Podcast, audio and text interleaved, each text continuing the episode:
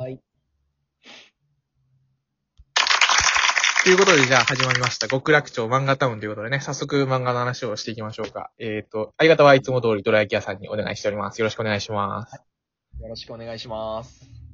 じゃあ今日のテーマはね、やっぱり僕らサンデーっ子ということなんでね、サンデーの話をしていきたいと思います。初めての雑誌のトークがサンデーっていうのがね、ねえ、普通だったらね、ジャンプだろみたいなね。ちょっとあ、なんだよね。やっぱあの、なんかよく言いますけど、やっぱり一番人気なのがまあ、わかります？ジャンプなんですけど、はいはいはい。やっぱ好きなのがサンデーなんですよ、ね。そう。なんかね、やっぱ、こう、いい感じの僕らの年齢層っていうか、なんかこう、ちょっと漫画好きに刺さるようなね、感じのがなんかあるんですよね、サンデーはね。いやーありますね。なんか応援したくな、応援したくなった。まあね、ちょっと最近、まあちょっと近年のサンデー新連載、あんまり当たってないなっていうところはあったんですけどね。もうここに来てね、フリーレンという、もう素晴らしい作品が出てきたっていうところもあってね、やっぱサンデー好きとしては嬉しい限りですよね。めちゃくちゃ嬉しかったですね。なんかあの、第1話、第2話同時掲載だったじゃないですか。はいはいはいはいはい。フリーレンが、葬送のフリーレンがあの始まった時の、うわ、すごいの来たっていう、あの、嬉しさ。いや、本当にそう。本当にそう。なんかちょっとこれ人に言われてね、あ、確かになって思ったのが、やっぱりちょっと僕らってそのサンデーとかの漫画進めるときって、なんかこう、僕は好きだけどとか、そういう枕言葉はいがはい、なんかちょっと必要みたいな話。ただ、フリーレンに関しては、そういう枕言葉なしに、これ面白いから読んでって言える作品だって言われて、なるほどなとかちょっと思っちゃいましたね。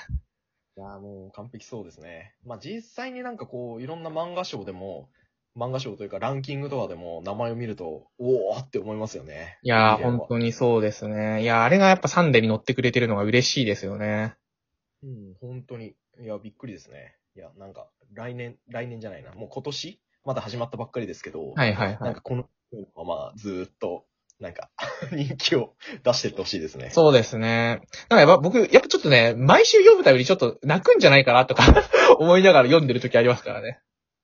あれの、やっぱりあの、なんていうか、構図としては、2週目で、2週目の旅路であって、あのうん作品って。はいはい。で、その、ねあの、主人公が、まあ、あの、チートではもちろんないんですけど、うんまあ、ちょっとほとんど最強の魔法使いみたいな設そうそう。定やっぱ経じゃないですか。験値がね、ちょっと違いすぎるところがありますからね。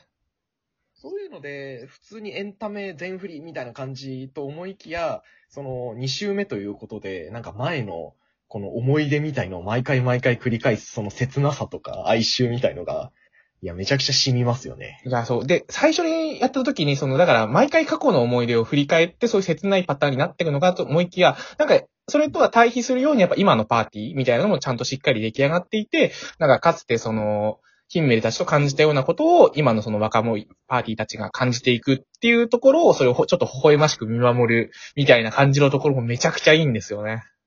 いいですね。なんかあの仲間がいてほっとするというか。そうそうそうそう。あの、最初に第1話を見たときに、もう僕は本当に、あの作品はもうどんどんどんどん下手すりゃ10年とか20年ポンポン飛んでって、うん。なんか仲間がどんどん変わってっちゃうんじゃないかな、みたはいいなはいはい。あのはい。怖さを感じたんですけど、いやなんか、やっぱり、なんか2話になって、早速新キャラが出てきて、そうそう3話になって、あの、なんか、あのゆ、まあ、ある意味、自分の想像よりもゆっくりした流れの作品だったっていうのは、あの、嬉しかったですね、読んでて。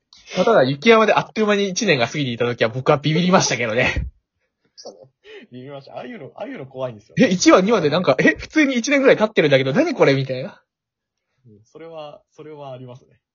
だからなんかこう、ね、なんか想像よりはゆっくりかもしれないですけど、やっぱすごいたまにそのフリーレンの時の感じ方っていうのがやっぱ僕ら人間にとっての残酷さを感じさせますね。うん、そうですね。そういうギャップってありますよね。うん。いや、これね、ぜひ面白い作品なんでね、読んでない方読んでもらいたいんですけど、まあこれでちょっと5分近くもう使ってしまうというあれなんでね、サンデーを語るという意味でやっぱ他の作品も話しておかないといけないわけですけど、やっぱサンデーの今の注目作品ってドラキアさん的には何ですか？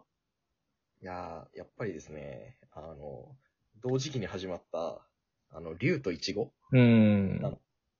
いや、めちゃくちゃ面白いですよねやっ。ぱ期待値も高かったっていうのはありますよね。やっぱりその、響きっていうヒット作やられた作家さんっていうところもあって。そうですね。なんか、あの、期待値と含めて、その、まあ、今までスペリオールでしたっけ？あの、はいそう響きを。あの、なので、青年誌でやってた山本先生が、あの、響きっていう大ヒット作を終わらして、少年誌、しかもサンデーに来たみたいな。週刊誌、週刊連載みたいな。なんか、あの、話題性とかサプライズも含めての、なんかすごい、あの、新連載でしたよねちょ。っとびっくりしましたね、まず発表された時にね。えー？みたいな。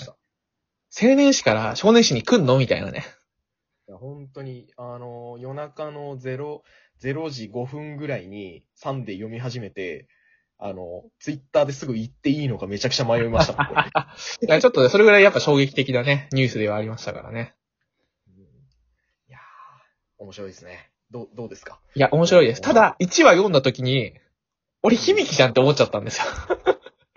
めっちゃ思いましたね。あの、超怖かったですもん。あの、これただひ、え、響きを、響きをサンデーでやってるだけじゃん。あ、そうそうそう。あ、これなんか、響きじゃんって思って、なんか、面白いけど、面白みに欠けるっていうね。そう。いや、なんかこれ、あの、スペリオールを、てか、響きを読んでない少年たちを、あの、本当に同じ手法で面白がらせようとしてないかっていう、そうそうちょっとした心配が。そうだから読者層か、ターゲット被ってないだろうみたいな感じで、なんか、ちょっと言い方悪いですけど、焼き直ししてるんじゃないかとかね。1話だけ読んだ時僕ちょっとそう思っちゃったんですよ。いやー、本当本当その考えすみませんでしたって。いや、すいませんでしたですよね。もう今はもう、手のひらくるっくるですよ、もそうですよね。もうう。こんなに少年漫画するんだっていうね。いやー、いいですね。本当に。うん。本当好き。この展開。そう。やっぱり、響きの時は響きって基本負けないキャラクターだったんですけど、やっぱちゃんと負けるんですよね、この漫画は。いちごちゃんはね。あの、もっと天才とか最強が上にいるっていうのが、あの、いいですよね。そうそうそう。でも結局じゃあ、でも、そいつらをぶちのめしたいっていう思いは変わらないから、じゃあどうするかみたいなのをね、考えていく話なんで、ちゃんとだから練習もするし、うん。なんか、あの、まあ、本当に仲間がいるっていうのが、仲間とか、あと先生が近くにいるっていうのが、本当にいいところですよね。そうなんですよね。いや、マジで滝沢くんが出てきてから俺この漫画めちゃくちゃ面白いなって本当思ってますわ。いや本当思いますね。滝沢くん素晴らしいですよね。いや、本当に。やっぱり、響きって、そういう友達とか、あの、ライバルっっていうのを、もう圧倒的な天才っていうか才能で、もう突き放していくっていうのが、また、あの、爽快感もあって、楽しさの一つでもあったんですけど、やっぱりね、今回のこのサンデーで、竜とイチゴっていうのは、その仲間たちが、あの、近くに、あの仲間たちってまだ言わないか。仲間が、あの、近くにいるっていうのが、やっぱ、めっちゃいいですよね。いや、いいですね。当然ね、あのやっぱ正確に長りなんで仲間になるハードルは高いんですけど、でも仲間になったら、なんかちょっとね、一定の信頼関係を本当に置くっていうか、俺だからもう、滝沢くんとちょっと恋愛トークみたいなのをした時に、ちょっと嬉しくて笑っちゃいましたよ。滝沢くん本当いいキャラしてますよ、いや、こんな話するんか、お前ら、みたいなね。なこんななんか一般の学生みたいな青春をするんか、お前ら、みたいな。うん。ああいう一幕を見れる作品とは思わなかったですいや、思ってなかっったんで、だからね、結構やっぱりその初期の方だけ読んで、これ響きじゃんみたいなことを言ってる人がいたら、もう今すぐ読めと。たちゃんと確かめてくれと。うん。これは響きじゃなくて、ちゃんと竜とイチゴという少年漫画だということをね、やっぱ声を大にして言いたいですね。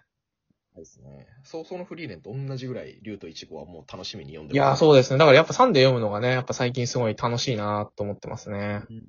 そうですね。あと、と、他の作品でなんか楽しみにしてるやつとかありますか？でも僕やっぱ結構サンデー単行本買ってるの多くて、それこそコミさんはコミショーですもそうだし、青桜も買ってますし、コミ、えー、コミさんとかも買ってますし、やっぱ結構多いんですよね、単行本買ってるのが。うんうんうん。なんか、でも、最近の、あのーどうだろう。うん、小見さんは本当に面白さ続いてますよね。いやー、やっぱ万場木さんですよ。やっぱギャルいいキャラしてんなっていう。出してますよね。万場木さんの乙女っぷりがもうね。うんいや、なんか、本当に、数段階この作品を好きになりましたね。いや、あの本、当に。いや、なんか、うんこの作品すごいなって思ったのは、万場木さんが、こう、恋愛方面で苦しむのが、やっぱ僕らって、あの、紙視点に見えちゃうわけじゃないですか。うんうんまあ、でも。まあそうですね。でも、小見さんとちゃんと仲良くやってるんですよ。うん。小見さんとすごい好きな人被ったの分かったし、お被ったの分かった状態で、でも小見さんとの関係も大切にしたいから、仲良くしたまま一緒に頑張ろうっていう。え、何この友情みたいな。うん。いやー、めちゃくちゃ泣きましたね。あの、エピソードというかい。や、そうそう、うん文化祭あたりとかやっぱちょっと僕も万バギーみたいな感じで応援しましたもん。うん、なんか、本当エピソードがもうどんどんどんどん次から次へとバリエーション豊かに展開していくのが、うんもう、とか、隙間なくていいですよね。そうですね。サブキャラクターたちもね、本当になんか魅力、あんだけ人数多いとちょっと大変だと思うんですけどね。やっぱこう、それぞれちゃんとスポットが当たるようにね、やってるのはすごいなと思いますね。早くアニメ化してほしいですね。いや、なんか、ね魔王城よりアニメ化するって思ってましたもん、僕。いや、本当ですね。いや、びっくりしました。やっぱ小見さん喋んないからなのかな。食べ過ぎでしょって思ってましたね。いや、だって、あの時期に始まった初恋ゾンビとか、えっ、と、天の恵みが好きだらけとか、あの中でもやっぱ、一番ダントツで人気だったと思いますし、あ、まだアニメ化してないのっていう感じのタイトルではありますよね。そうですね。うん。お、時間やばいですか？お、時間やばいですね。まあ、ちなみに、あと、その、ライバルキャラクターっていうことだと、まあ、その、ポンコツちゃん検証中に出てくる、アメサカさんもすごい可愛いなということだけ僕は最後に言えればいいなと思ってます。ねうん。え、ドライキャさんも最後になんかこう、あと30秒いや僕一言言う僕はちゃんと、えー、マオは楽しく読んでます。あ、わかる。魔王、魔王、俺、1話しょ、1話っていうか1巻ぐらいあんまり読んでなかったんですけど、最近の魔王めちゃくちゃ面白いなって思ってます。面白いですね。いや、やっぱ、さすがだな。さすがだなって思いました。ってるのかわかんないけど、もうさすがだなと思って。いや、さすがですね。やっぱベテランっていうか、高橋留美子先生はこんだけ実力があるという方で、今日のラジオは締めさせていただきます。ありがとうございました。ありがとうございました。